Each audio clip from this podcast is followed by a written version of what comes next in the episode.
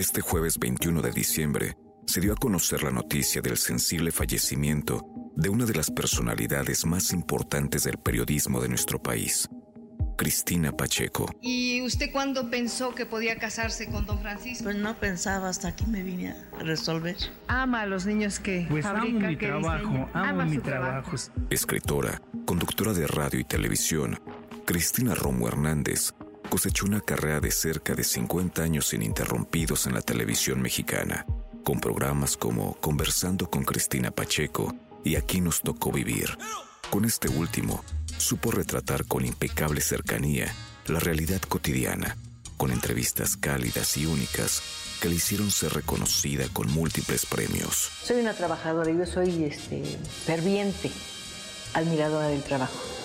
Y en cierta forma aquí nos tocó vivir es un canto al trabajo. En el ámbito periodístico, colaboró en periódicos y tuvo a cargo la dirección de revistas. Fue acreedora al Premio Nacional de Periodismo en 1985 por entrevista, en 1986 por Mejor Programa al Servicio de la Comunidad y en 1987 por Crónica. Para 1988, obtuvo el premio de la Federación Latinoamericana de Periodismo por su labor informativa. Era muy importante la página editorial. Más reportajes, más crónicas. Como escritora, destacó por sus libros Para vivir aquí de 1983, Sopita de Fideo de 1984, Zona de Desastre y Cuarto de Azotea de 1986 ambos, y La Luz de México de 1989. En todos ellos, transmitió una narrativa pulcra y exacta de sitios y situaciones. Ser escritor es un trabajo sumamente solitario.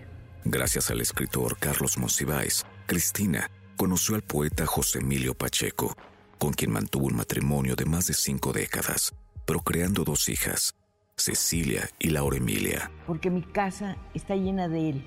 Él era mi mejor, mi mejor espectador. Con sus charlas y entrevistas, Cristina Pacheco retrató a la perfección las historias de la vida cotidiana de la ciudad, de sus personajes comunes. Otro problema muy grave que, que yo trato de abordar más en el programa es la distancia.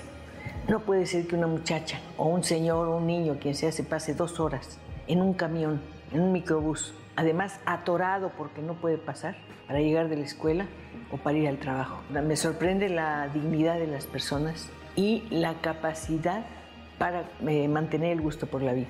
Por sus letras y palabras, vio pasar la transformación de una ciudad cada vez más caótica y cada vez menos provinciana. Una ciudad que estaba en sus sueños. Una ciudad que Cristina amaba. Descansa en paz. Cristina Pacheco.